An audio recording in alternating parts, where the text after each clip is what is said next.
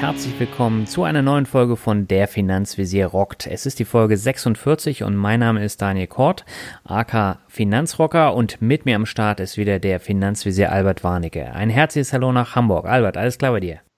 Ja, hallo Daniel, alles wunderbar hier. Langsam, ja, es herbstet, ne? Die Tage genau. werden kürzer, die Sonne geht unter, es dämmert schon.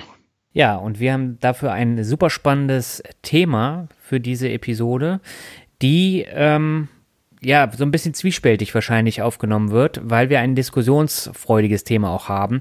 Magst du vielleicht mal erläutern, worum es heute gehen wird?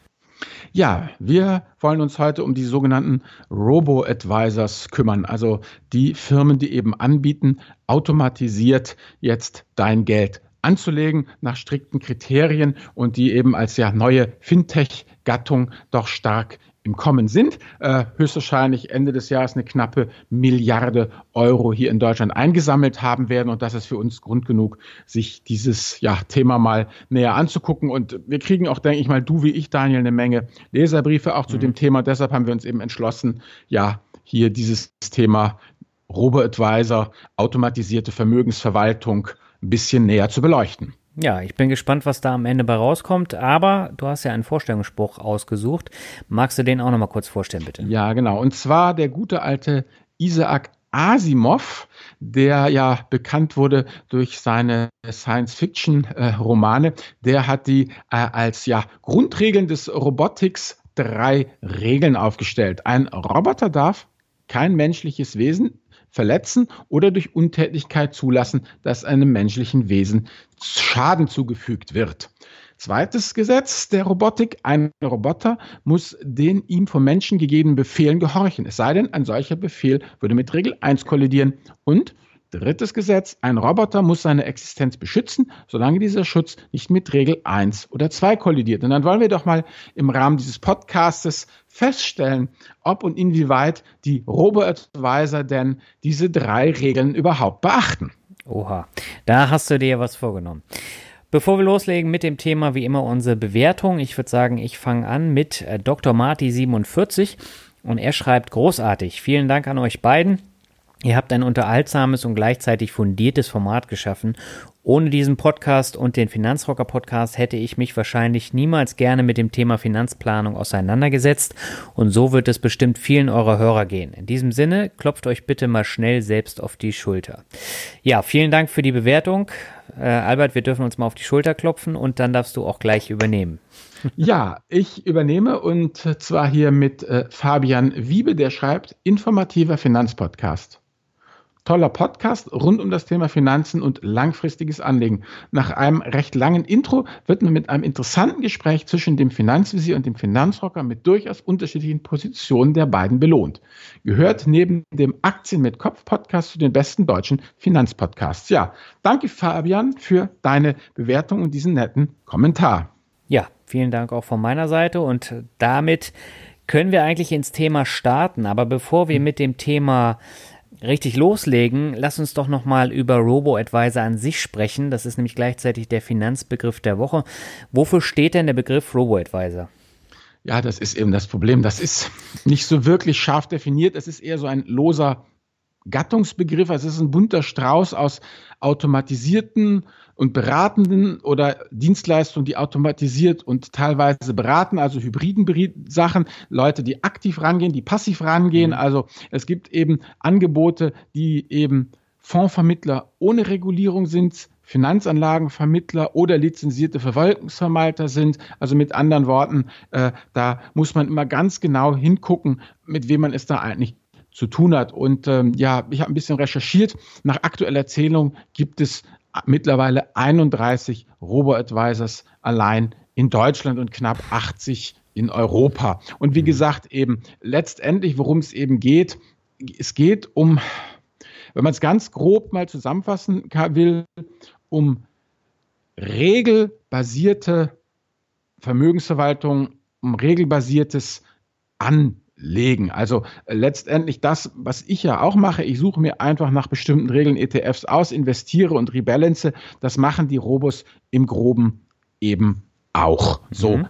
das, das da, so kann man sie ganz ganz grob eben äh, zusammenfassen, aber man muss dann im Einzelfall, und da kommen wir ja nachher auch noch gleich drauf, äh, ähm, was die einzelnen, also wir haben uns ein paar herausgesucht, die wir ganz kurz vorstellen wollen. Äh, da sieht man dann, dass die einen eben passiv sind, die anderen aktiv sind, die einen äh, eben wirklich sich als Vermögensverwalter auch bestehen, während die anderen einfach nur in Anführungsstrichen ja Vorschläge machen, äh, die man dann eben auf eigene Verantwortung kauft. Und dann gibt es ja auch noch ja diese ganze Evolution eben, das hast du ja auch hier mit reingebracht, mhm. eben diese, diese Art Vorstufen zum, zum Robo, sozusagen jetzt mal als Hinführung zu diesem Robo-Advisor, denke ich, wären eben der Vermögensstrategie ETF von der Comstage und eben auch vor allem der Arero äh, ja zu nennen. Vielleicht könntest du diesen Ast unseres äh, Mindmaps mal ein bisschen näher ausführen. Mhm. Also der Arero, das ist ja ein sogenanntes White Label Produkt der DWS also der deutschen Wealth Management, die gehören ja auch zur Deutschen Bank.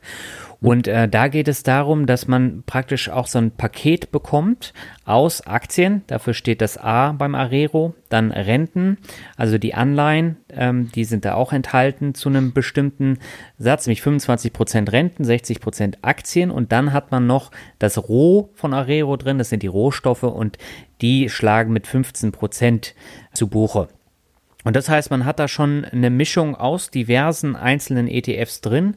Man hat dann ähm, einen Anleihen-ETF drin und dann eben noch unterschiedliche Rohstoffe, die dann äh, damit drin sind. Und das Schöne hier dran ist, man braucht sich um das Thema Rebalancing und äh, so gar nicht kümmern, sondern das äh, macht der Arero automatisch. Und ich weiß gar nicht, wie oft er das rebalanced. Äh, einmal im Jahr machen. Einmal im Jahr. Genau, und das passiert alles automatisch. Das heißt, ich als Anleger muss mich darum nicht kümmern. Und was noch positiv ist, die Gebühren sind nicht sonderlich hoch. Das heißt, äh, ich glaube 0,5 Prozent ist die TER. Und das heißt, ich habe alles in einem Paket sozusagen. Und das kann sich dann auch sehen lassen. Seit 2008 gibt es den Arero und er hat durchschnittlich im Jahr nach ähm, eigenen Angaben, wie viel war das? Ähm, 7,34 Prozent in den letzten neuneinhalb Jahren gemacht. Und äh, das ist gar nicht so verkehrt, oder? Nee, überhaupt nicht. Das ist eben, ja, der begreift es nicht als Robo, sondern das ist ja eigentlich mehr so eine Art Dachfonds, wie ja genau. eben auch der Vermögensstrategie ETF, äh, der eben auch aufgelegt wurde von also als Mitbewerb, wie man immer so schön sagt, ne, von der Comstage. Mhm. Und das ist halt auch ein Dachfonds, der eben in andere ETFs äh, und ETCs, also Exchange äh, Traded Commodities sind das, da geht es um die Rohstoffanlagen investiert. Und da, ja. wo eben der äh, äh, Arero auf, auf äh, äh ja, ETF setzt, die nicht unbedingt aus dem äh, Comstage, Com-Direkt-Bereich kommen, setzt natürlich ganz klar dieser Vermögensstrategie ETF äh, von der Comstage auf ja, die hauseigenen Dinge, aber letztendlich nehmen die sich alle nicht, nicht so viel. Also der Vermögensstrategie ist ein bisschen differenzierter. Er hat also mehr Positionen, was die Aktien angeht, aber da kann man auch wieder trefflich drüber streiten. Weißt, ob man da jetzt wirklich mhm. 5% DAX und 5% MDAX haben muss. Ja, der äh, äh, Arero geht da also etwas, äh, wie soll ich sagen, äh, holzschnittartiger ran. Der hat einfach bloß vier Aktienregionen, ja, Pazifik, Europa, Nordamerika und Schwellenländer. Mhm. Und das reicht eigentlich, wo halt der äh, ähm, ja, Comstage dann noch ein bisschen weiter diversifiziert. Der hat halt dann drei verschiedene Anleihen-ETFs, wo der Arero nur einen hat. Mhm. Und die Rohstoffanlagen sind halt eben nicht 15, sondern nur 10 Prozent. Aber wie gesagt, wenn du dich erinnerst, das hatten wir da auch mal in einer Folge da, der gute Map Faber, der da ja analysiert hat, von wegen, dass äh, viel hilft, viel gilt da eben nicht, ja. Ausreichend diversifiziert ist auch, sind beide und von daher ist das nicht immer ein Qualitätskriterium, besonders ähm, viele ETFs da drin zu haben. Also wenn man sich eben mal nachher noch die, die, die Robos anguckt, da gibt es ja welche, die haben 20, 25 oder 30 ja, hm. ETFs da am Start. Gut, können sie sich leisten, weil Handeln kostet die ja praktisch nichts mehr, weißt du ja, ja. wo unser eins ja dann eben äh, äh, ähm, zwischen 0,5 und 1 Prozent Gebühren zahlt und darüber glücklich ist, ja, das sind die ja mit 0,03 bis 0,05 Prozent dabei. Das heißt, die handeln ja wirklich praktisch mehr oder minder für, für um und deshalb können, können die sich das halt einfach leisten, da so viel reinzupacken. Ob es wirklich was hilft, naja, schauen wir mal. Ähm, vielleicht nochmal zu diesem Vermögensstrategie-ETF. Ja. Ähm, da beträgt die TR ja 0,01 Prozent weniger als beim Arero. Das heißt, sie sind preislich auch auf einer Ebene. Ne? Ja, ähm, das das, du, ist ja ein brutaler Wettbewerb mittlerweile. Ja. Ich meine, also da, die setzen ja alle durch die Bank, die ganzen Robos oder auch die Vorstufen zu den Robos, die setzen ja da ganz andere äh, Preisankerpunkte, als man es vom, von einer aktiven Vermögensverwaltung gewöhnt ist. Ne? Also die sind ja da um, um deutlich, um, um, um Lichtjahre, würde ich jetzt nicht gerade sagen, aber doch deutlich günstiger als, äh, als alles, was man da sonst findet. Ne? Mhm. 0,5 Prozent ist es ja wirklich kann man nicht meckern. Mhm. So, und dann äh, sind wir jetzt beim Punkt, wo wir auf die Robos eingehen. Und ich äh, stelle mir jetzt mal anfangs die Frage, ähm, wir haben jetzt 0,5% TR, mehr brauche ich mhm. gar nicht zahlen und ich habe eine sehr breite Streuung. Jetzt komme ich aber zu den Robos und die breite Streuung habe ich denn ja schon. Warum mhm. brauche ich denn tatsächlich dann noch ein Robo? Ja, das ist ja, das frage ich mich ja auch. Also wie gesagt, da wären wir ja schon gleich eben bei dem Thema äh, Kritikpunkte so. Also mhm die Robos sicherlich, also was, was sie, was sie ja gut können, das muss man ja ganz klar sagen, ist jetzt eben ja wirklich eben für äh, äh ganz, ja, wie soll ich sagen, ganz kostengünstig kann man in ganz viele ETFs parallel einsteigen. Man hat durchaus geringe Kosten für die Geldanlage. Wunderbar. Man kann mit geringen Beiträgen starten. Allerdings, das muss man auch mal hier ganz klar sagen, wir reden hier nicht von diesem Sparplanniveau, von wegen ab 25 Euro geht's los. Mhm. Okay, bei Visual West, bei Visual West geht's. Aber eigentlich, wenn man ehrlich ist, geht es mit fünf stelligen Beträgen los. Also zum Beispiel Scalable und Quirion, die wollen mindestens 10.000 Euro Einmalanlage haben, ja. Whitebox, die wollen mindestens 5.000 Euro haben und Liquid, die äh, fangen sowieso erst an, sich zu bewegen, wenn du 100.000 Euro mitbringst. Ja, okay, aber das ist halt die einfach auch eine, da muss man ganz klar sagen, es ist im Vergleich zu einer äh, aktiven Vermögensverwaltung sind das alles Pille-Palle-Beträge, weil die mhm. nehmen dich nicht unter einer Million, aber, aber trotzdem letztendlich, ja. Du hast natürlich ganz klar Zeit- und Aufwandsersparnis durch die Automatisierung, die überweist, wenn du möchtest, per Sparplan eben einmal jeden Monat was und äh, dann verteilen die das eben auf deine verschiedenen äh, ETFs und sorgen immer dafür, dass es rund läuft. Klar, du hast eine hohe Transparenz und äh, breite Streuung und fertig ist die Laube. Das ist schon, schon wirklich gut. Und dann haben wir natürlich eben die passiven und die aktiven. Ja, du musst zum Beispiel gerade Scalable, die werben ja mit ihrem aktiven Risikomanagement,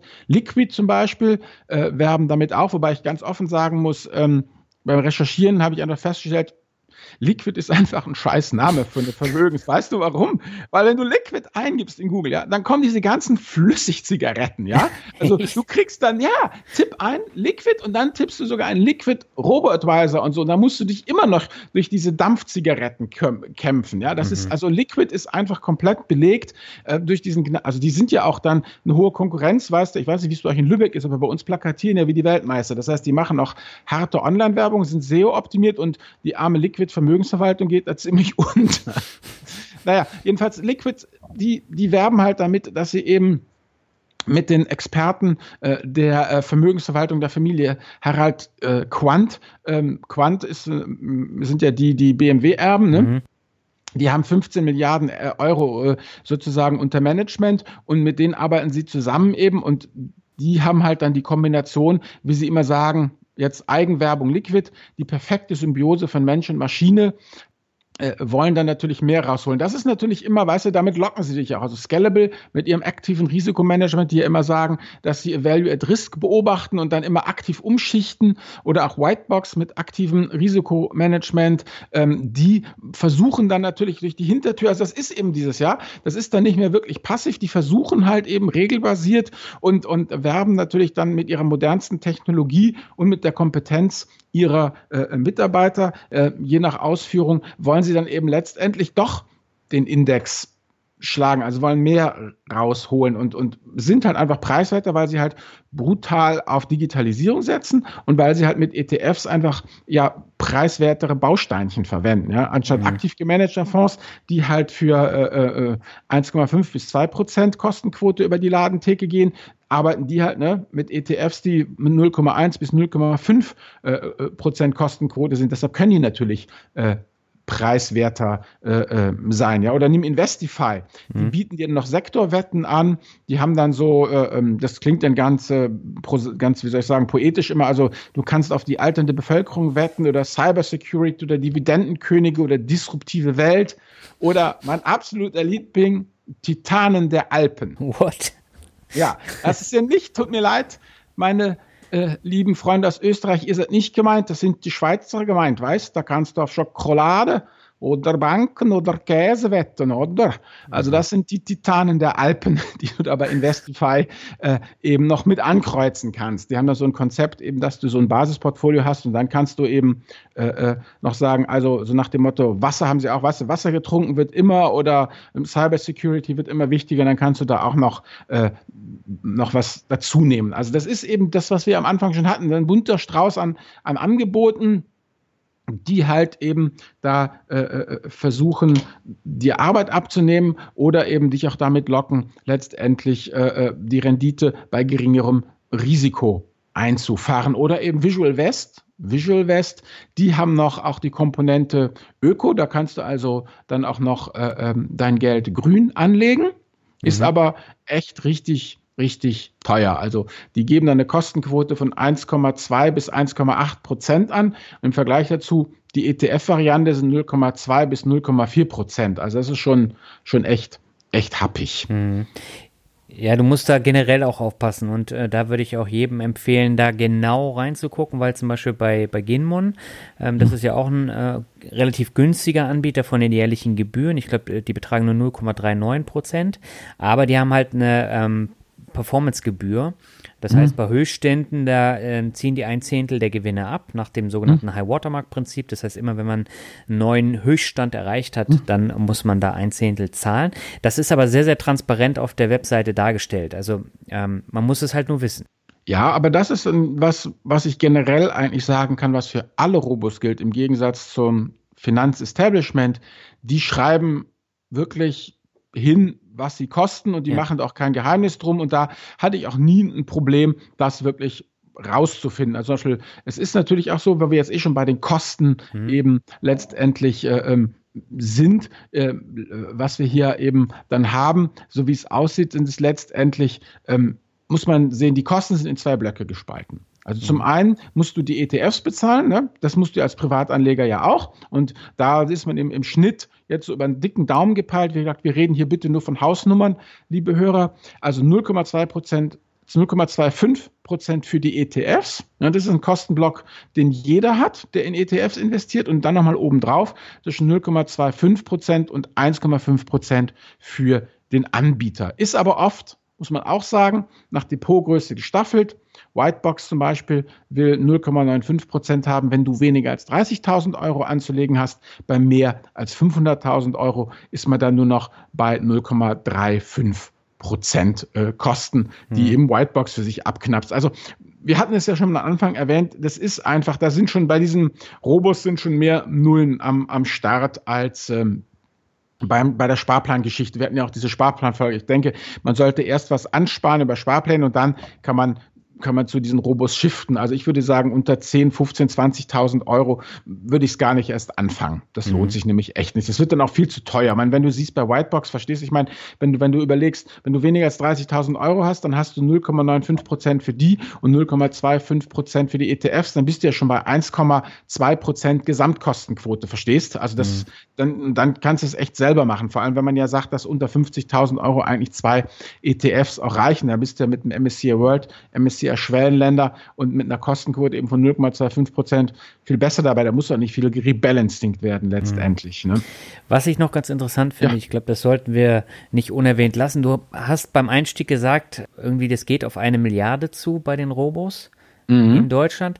Ähm, das sehe ich ein bisschen anders, weil ähm, der größte ist mit Abstand Scalable Capital. Die haben 330 ja. Millionen Anlegergelder ja. eingeworben und äh, das war schon eine große Zahl. Aber wenn man das jetzt mal gegenüberstellt zu einem äh, Tagesgeld-Plattformanbieter wie Weltsparen, die über drei Milliarden Anlegergelder verwalten, dann ist es nichts.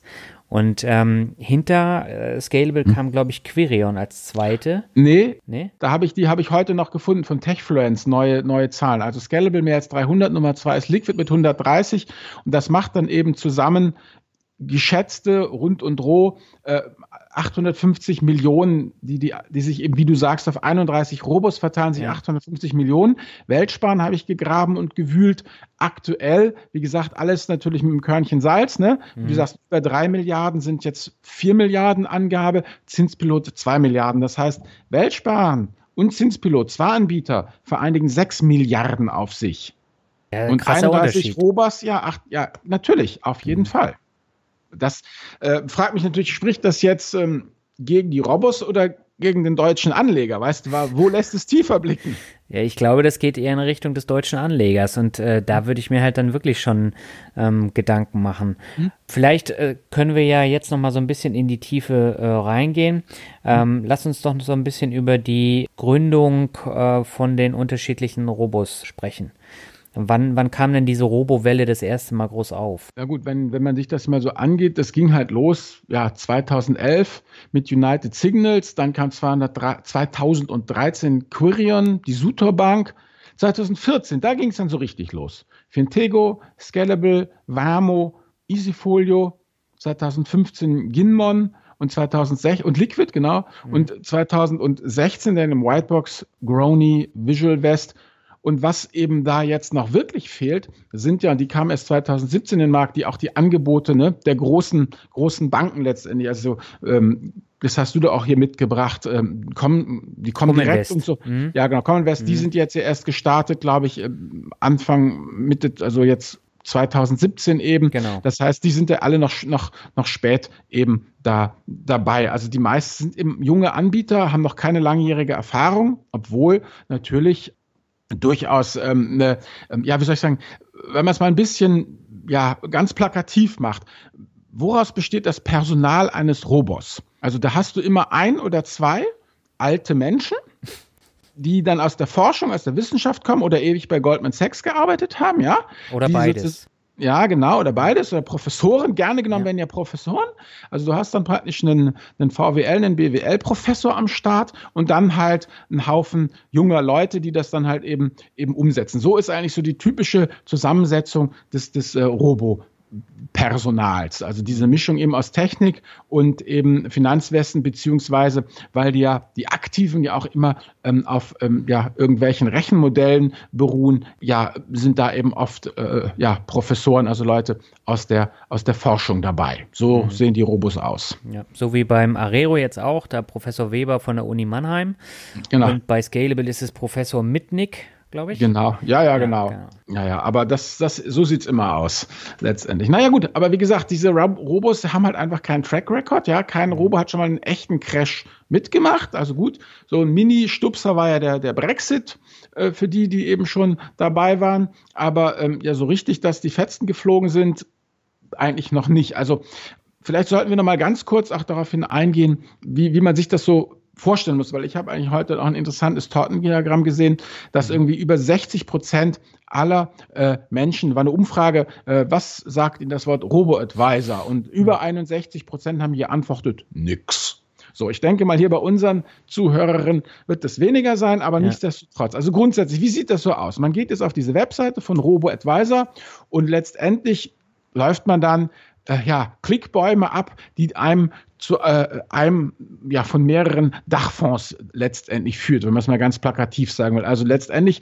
ähm, du wirst nach Alter, Risikoneigung abgefragt, ob du einen Sparplan willst, ob du eine Einmalanlage willst. Das sind einfach so Entscheidungsbäume, die man dann eben abläuft, nur damit man sich das ein bisschen besser ähm, vorstellen kann. Nach Vermögensstand wird gefragt und dann eben natürlich ganz klar das klingt jetzt vielleicht gemein, aber eigentlich geht es in allererster Linie bei diesem Durchlaufen dieses Klickbaumes darum, dass der Robo natürlich seinen Arsch sichert, weil der will natürlich auch seinen Dokumentationspflichten gegenüber der BaFin äh, nachkommen. Also es geht letztendlich, sind das die ganzen Fragen, die man auch gestellt kriegt, wenn man eben bei einer bei der Sparkasse oder äh, bei einer Filialbank ähm, starten will. Also mhm. man muss einfach sagen, welche Erfahrungen man mit Finanzprodukten hat, was man überhaupt darf. Man muss dann ähm, sich auch äh, entsprechende Videos angucken oder entsprechende Unterlagen ansehen. Also klar kann man schwänzen, aber man bestätigt das ja. Das heißt, letztendlich geht es ja, den Robos geht es halt nur darum, dass sie das äh, rechtssicher auf dem Server verwahrt haben. Das heißt, wenn es zum Crash kommt und wenn man anmeckert und sagt, hier, ich bin hier übers Ohr gehauen worden,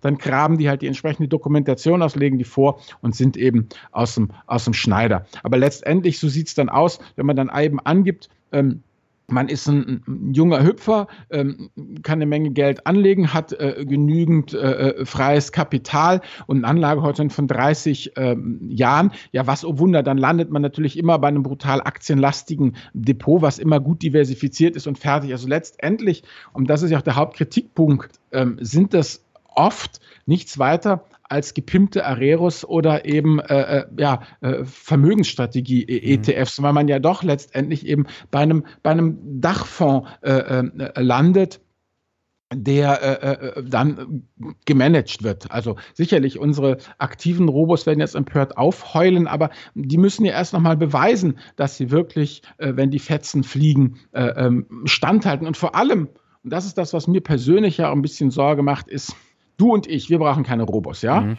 Die sind hart genug, wir halten das aus und ich denke, viele unserer Leser halten das, Hörer halten das auch aus. Dann crasht es halt und dann hat, ist man auf sich allein gestellt, das kriegt man aber irgendwie durch und fertig, ja. Da sieht man einfach auf die Kosten und freut sich, dass man das alles selber macht und billig einkauft. Aber wer nicht so stabil ist, ja, kriege ich dann vom Robo wirklich Händchen halten, ja, kriege ich dann die psychologische Unterstützung, weil ähm, das was ich immer so sehe, die werben ja auch alle mit, mit ihrer täglichen Kündigung. Ne? Also es ist eben ja. kein Zwangssparen wie bei einer Immobilie. Das heißt, wenn der Anleger kalte Füße bekommt, dann ist der weg, ja. Mhm. Und damit auch der Erfolg. Also ich frage mich immer, wer, wer ist eigentlich die Zielgruppe von diesen Robos? Ja, Anleger, die kostengünstig anlegen wollen? Die können das ja besser selber machen. Und Anleger, die wirklich eine Betreuung brauchen, bekommen die auch nicht so so richtig. Also ich weiß es nicht. Also ich habe jedenfalls noch nicht davon gehört, dass die ein Callcenter hätten, wo man dann anrufen kann oder solche Geschichten, weißt? Doch, das Natürlich haben die schon. Also ja? die haben, haben äh, äh, die haben auch während, ich weiß nicht, ob das beim Brexit war oder vorher, hm. zumindest bei Warmo ist mir das in hm. Erinnerung. Äh, da habe ich nämlich den Newsletter schon vor Jahren abonniert hm. und ähm, da hm. haben die dann auch diverse Anfragen gehabt und bei denen mhm. ist es tatsächlich so, die schicken mhm. dann immer ein Newsletter raus. Der war auch sehr ausführlich und geht auf die mhm. Probleme ein. Warum sind sie? Mhm. Ähm, was kann man erwarten? Wo geht der Weg hin? Und das beruhigt dann schon so ein bisschen. So okay, würde ich mir das gut. vorstellen. So, und das haben die Banken ja auch erkannt und die Comdirect hat jetzt ja dieses Cominvest äh, gegründet. Und mhm. dieses Cominvest geht ja auch nochmal eine Stufe weiter. Das heißt, du hast drei Möglichkeiten. Entweder du machst es komplett selber, du mhm. hast ähm, temporäre Unterstützung oder komplette Beratung, dass du da eine Hotline hast, wo sie dir die Händchen halten. Und das ist ja der nächste Schritt, wo es hingehen soll. Das kostet mhm. aber auch entsprechend. Das kostet nicht 0,5 Prozent, sondern es kostet viel mehr. Ja, klar, natürlich. Das ist ja auch korrekt. Das verstehe ich ja auch. Mhm. Da habe ich auch kein Problem mit. Gut, okay, also mit anderen Worten, dann äh, äh ist es aber letztendlich, äh, äh, bezahlt man dann dafür äh, für hoffentlich eine bessere Performance. Also das ist ja das Entscheidende. Das ist ja letztendlich auch das Versprechen, dass einem die, die aktiven, aktiv gemanagten Robos geben, mhm. dass sie eben in der Krise besser sind. Das ja. ist noch zu herauszufinden. Und eben dann kriegt man wenigstens eine eine E-Mail, äh, die einem das ähm, ausführlich erklärt. Ich glaube, Scalable hat das hat das, glaube ich, auch beim Brexit gemacht. Genau, die haben es auch gemacht. Ich habe nämlich heute erst ein Interview gelesen ähm, hm. mit äh, Bert Flossbach von Flossbach von Storch, dieser aktiven äh, Fondsgesellschaft, die auch sehr bekannt ist, mit Erik Potzowait von äh, Scalable. Und da hat er nämlich genau darauf verwiesen, dass diese aktiven Fondsanbieter ähm, eben nicht die Möglichkeit haben, an die Anleger da die E-Mails zu schreiben, sondern die als Scalable können äh, den Newsletter dann verschicken und den die Hand tätscheln so.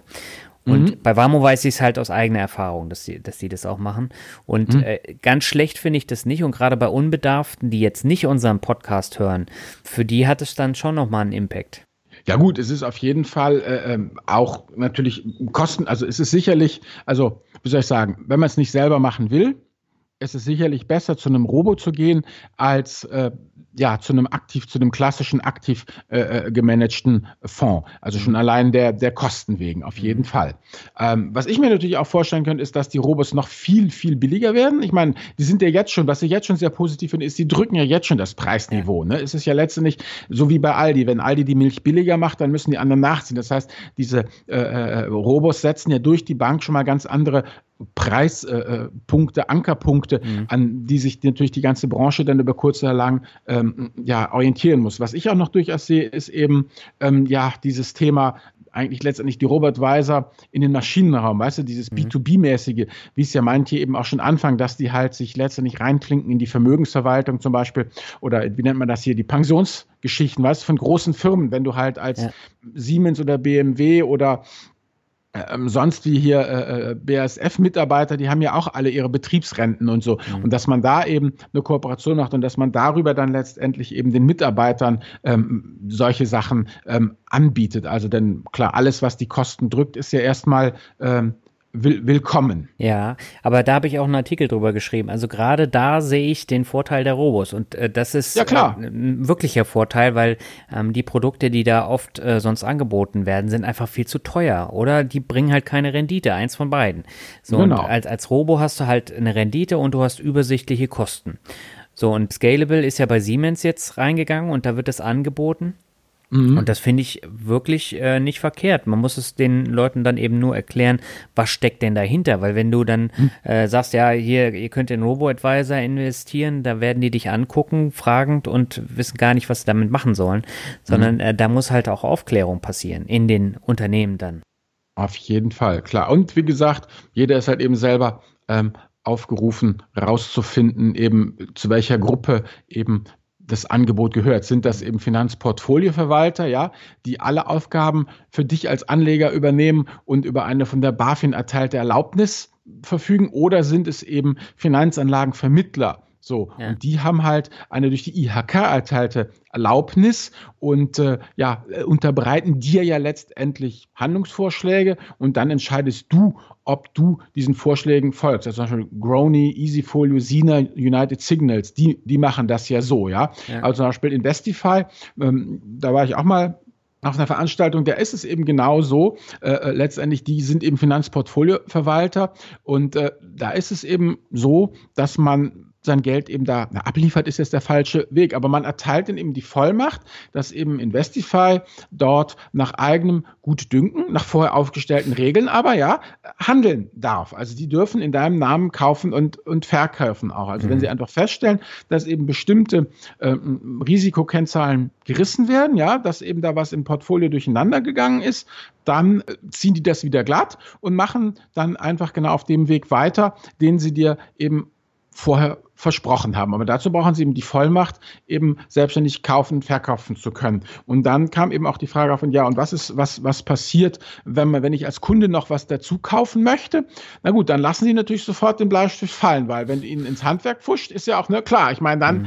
weil sie können nicht verantwortlich sein du, du kaufst gleichzeitig noch irgendwas anderes rein. Also da muss man dann ein eigenes ähm, Depot haben. Und da mhm. muss man sich halt genau überlegen, was man da eigentlich ähm, vorhat und muss halt die Kosten vergleichen und sich eben fragen, wie viel will ich selber machen und woran, woran glaube ich letztendlich und, und dann sich genau das passende Produkt raussuchen äh, äh, letztendlich. Mhm.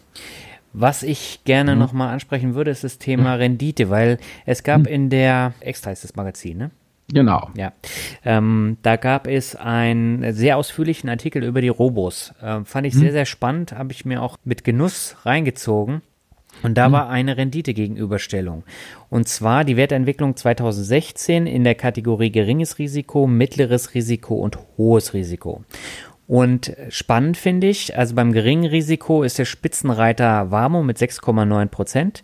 Der Durchschnitt lautet 4,19 Prozent und ganz unten sind Scalable Capital und Querion mit 2,2 Prozent bzw. 1,8 Prozent. Bei der äh, Kategorie mittleres Risiko ist Visual West ganz oben mit 10,4 Prozent, Ginmon mit 10 Prozent, Warmo mit 10 Prozent. Der Durchschnitt liegt bei 7,62 Prozent 2016. Und ganz unten Scalable mit 6,9%, Easyfolio mit 4,7% und Fintego mit 3,8%. So, und wenn wir jetzt in die Kategorie hohes Risiko gehen, dann haben wir wieder Ginmon ganz oben. Also die schneiden in allen drei Kategorien sehr gut ab mit 14,3%. Dann Grony und Warmo mit 13,7 und 12,9. Durchschnitt liegt bei 11,10. So, und jetzt kommt's ganz unten. Scalable Capital mit 5,8 0 Prozent. Das heißt, das ist die halbe Rendite beim hohen Risiko. Und da mhm. stelle ich mir natürlich die Frage, dieses Value-at-Risk-Prinzip, was bringt denn das außer weniger Rendite? Ja, das ist es, genau das ist es. Also dieses aktive, du, mir musst du nichts sagen. Also ja. ich bin ja sowieso ein passiver. Ich ziehe das einfach äh, stur, äh, stur durch. Wo man natürlich auch sagen muss, das ist halt jetzt ein, ein Jahr. Natürlich ne? ist ein Jahr. Aber was, aber was ich faszinierend finde, auf jeden Fall, ist eben wie breit das gefächert ist. Ja. Ne, wenn du siehst eben von äh, Querion mit 1,8 bis Warmo 6,9. Ja. Ne, so, pass auf, wenn wir das einfach mal sagen, jetzt ganz dope über den Graum gepeilt. Querion 2% und Warmo 8 Prozent, ja, dann ist ja praktisch, Quirien hat ja dann ein Viertel ja. von dem nur noch, ein gutes Viertel von dem geschafft, ja, und äh, auch bei, bei, bei äh, hier äh, mittleres Risiko, ne, 11 Prozent zu 4 Prozent, das ist ein, Drittel, ne? Faktor 3 steckt mhm. da drin und, und bei Scalable sind 6 zu 15 Prozent, das ist auch, naja, Faktor zweieinhalb, ne? Ja.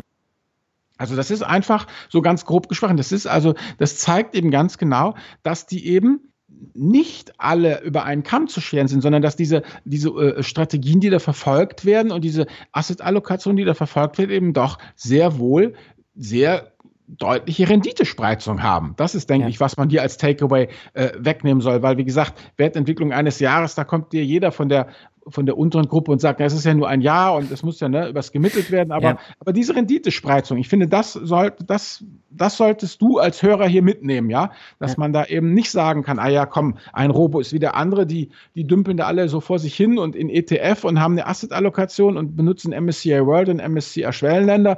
Was soll das schon groß unterschiedlich sein? Nee, nee, die sind schon richtig fettes Delta. Ja, und wenn man jetzt den Arero wieder mal ins Spiel bringt, äh, da haben wir eine annualisierte Rendite seit 2008 in Höhe von 7,34 Prozent. So, und da, äh, das ist ein absolut guter Wert.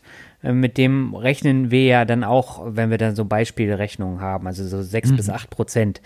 Mhm. Ähm, so, und äh, da muss man halt auch nicht viel mehr machen. Man hat eine geringe Kostenquote. Und von daher finde ich das spannend, wie sich das mit den Robos in den kommenden Jahren weiterentwickelt. Und ich glaube, solche Renditeübersichten, die sind da ganz hilfreich, um da mal einen Blick drauf zu werfen. Ne? Ja, unbedingt, auf jeden Fall. Wie gesagt, denn äh, da muss man einfach jetzt noch dranbleiben und, und ich tue mir natürlich ein bisschen schwer jetzt eben zu sagen, dass die einen immer unterdurchschnittlich bleiben werden, die anderen überdurchschnittlich, weil sie mhm. eben alle noch keinen richtigen Track Record hatten. das hatten wir. Ich meine, wir reden ja jetzt ja hier teilweise eben von Firmen, die auch äh, gar nicht mehr als, ja, wie soll ich sagen, äh, Ginmon Liquid, ja, die gibt es seit 2015. Die haben ja erst 2016 war ja das erste volle Geschäftsjahr für die. Mhm.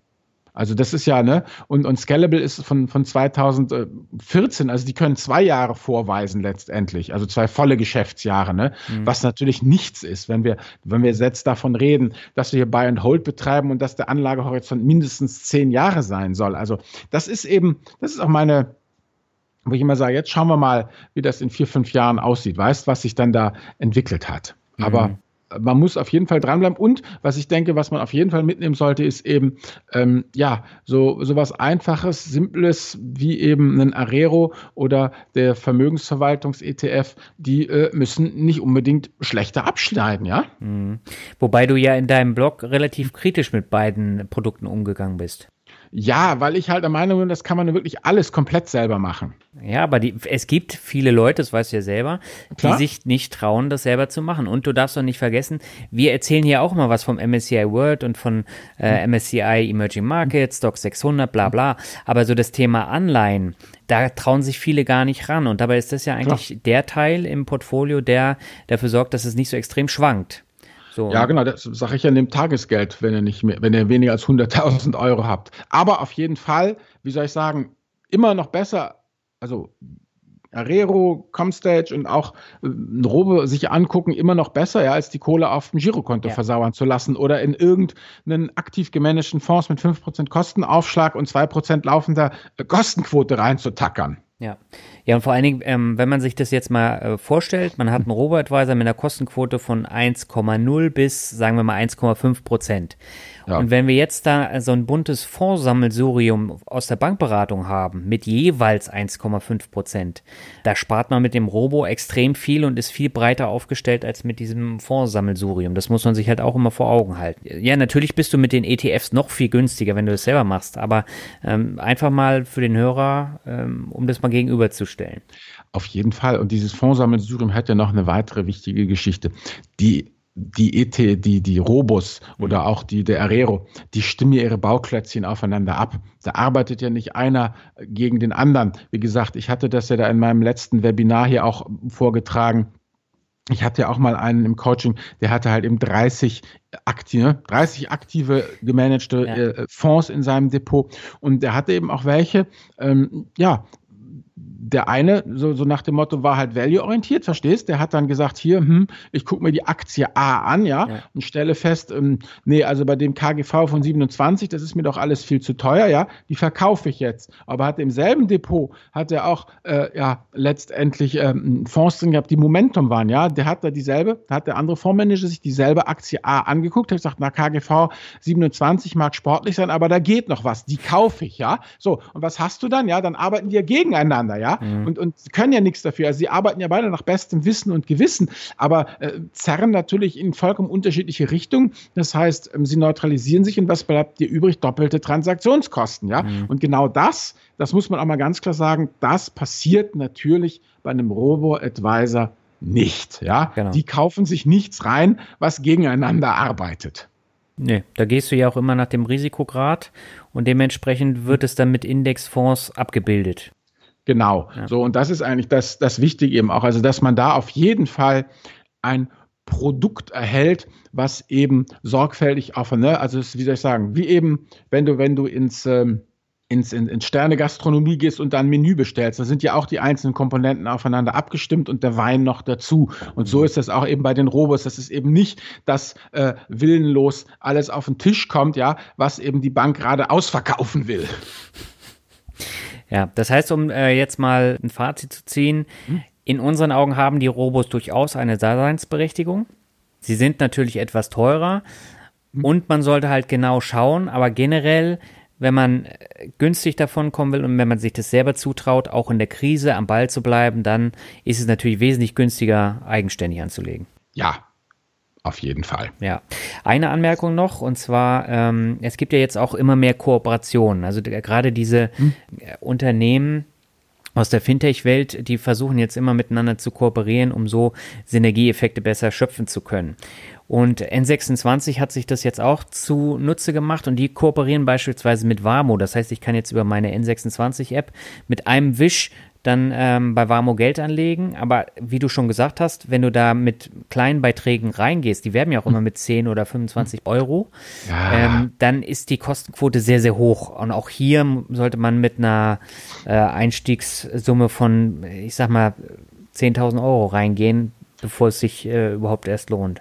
Ja, also das muss man ganz klar sagen. Also Robos sind keine Sparpläne, da, da muss einfach schon mehr Wumms dahinter sein, sonst funktioniert das nicht. Aber das ist ja immer das, was wir ja immer sagen, egal bei was, ich meine, auch du, wenn du Aktien kaufst, mhm. du sorgst ja auch immer dafür, dass du bei deinen Einzelaktieninvestments eine gewisse Summe X zusammenkriegst, um halt die Kostenquote halbwegs erträglich zu halten. Ja. Das ist halt immer dieser brutale Mindermengenzuschlag und den muss man halt einfach irgendwie überwinden. Mhm. Es sei denn, du bist bei OnVista und hast diese Free Buys, das ist ja dann praktisch dein, deine Tagesgeldzinsen, ja. mhm. ähm, dann ist es egal, da kannst du auch für 300 Euro mal kaufen, wenn du den Free Buy mhm. dafür nutzen willst. Aber das ist die einzige Möglichkeit, günstig äh, was zu kaufen. Ansonsten unter äh, 1000 Euro macht das keinen Sinn. Ne? Oder ist, warte mal, ist das nicht die Ingdiba, die, oder ist das schon aus? Die Ingdiba hatte doch immer ihre Aktion. Ja, mit 500 den 500 Euro. Ja, ja, stimmt, ja. stimmt. Bei ETFs. Aber bei Einzelaktien, äh, da ist es nur Unvista. Okay, alles klar. Ja, wusste ich nicht. Genau, ja. Aber mit anderen Worten, genau wie du sagst, also ein Robo würde ich sagen, ab 5, ja, 5000 Euro wert ist der Mindestbeitrag da gewesen. Aber ich denke, realistischerweise sollte man in Robo ab 10.000 Euro äh, wenn man das zum Anlegen hat und dann kann man das mal ausprobieren und, und wenn man der Meinung ist, dass es einen interessiert. Aber drunter würde ich immer sagen, kann man es echt besser, preisgünstiger selber machen, weil dann hat man auch nur ein oder zwei ETFs und ist damit ja immer noch super breit diversifiziert. Also ich bin immer noch der Meinung, dass eben Tagesgeld für den äh, ja, risikoarmen Bereich plus äh, ein MSCI World plus ein MSCI Schwellenländer immer noch eine Kombination ist, die schwer, schwer zu toppen ist, jedenfalls ja. nach Kosten und wenn man halt in Bereichen von unter 10.000 Euro unterwegs ist. Ja, damit hast du es so super zusammengefasst und dann würde ich sagen, kommen wir zur Medienempfehlung und ja. da geht es diesmal um Sex. Ja, und das ist wieder eine Sache. Also ich habe das ja jetzt hier im Urlaub gelesen, das Buch. Das ist ein wunderbares Buch mhm. mit einem vollkommen bescheuerten Titel. Also der äh, Titel der Originalausgabe heißt The Rational Optimist, How Prosperity Evolves, also der rationale Optimist. Untertitel Wie sich Wohlstand entwickelt.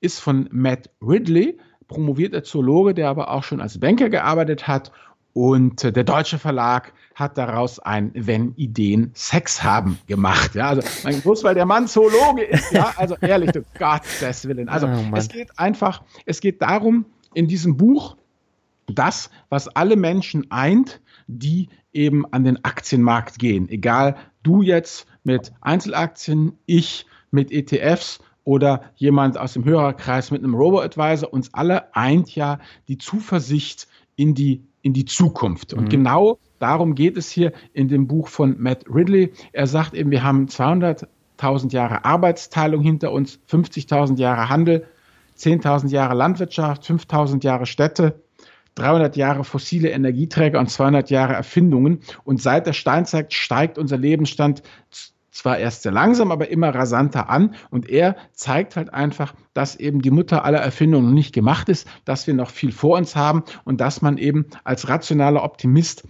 eigentlich sehr, sehr froh sein kann, in diesen Zeiten zu leben und dass die Zeiten, die kommen werden, einfach noch besser sind. Wenn es uns eben gelingt, friedlich zu bleiben, den Handel weiter zu fördern, die Arbeitsteilung und die Spezialisierung weiter zu fördern, weil er einfach sagt, dass eben staatliche Bürokratien äh, letztendlich nichts bringen, ja, haben mhm. sich als Parasiten, wie er sagt, in Babylon oder als Hemmnisse in Ming-China erwiesen und Städte eben entstanden eben zuerst als Handelsplätze, das ist eigentlich der Handel und die, das, das freie Floaten von Ideen, also deshalb diese Sexgeschichte. Also weißt du, wenn du halt, mhm. wenn du eine Idee hast und ich eine Idee habe und wir schmeißen unsere Ideen zusammen, dann kommt eben sowas raus, wie jetzt zum Beispiel, ja, bestes Beispiel wie dieser Podcast. Mhm. Ja? Wir beide tüfteln an der Mindmap und jeder schmeißt was rein und dann kriegen wir hoffentlich einen schönen runden Podcast eben äh, zusammen. Und er zeigt halt einfach anhand ganz vieler Beispiele, dass eben wir durchaus allen Grund haben, optimistisch in die, in die Zukunft zu schauen. Ja?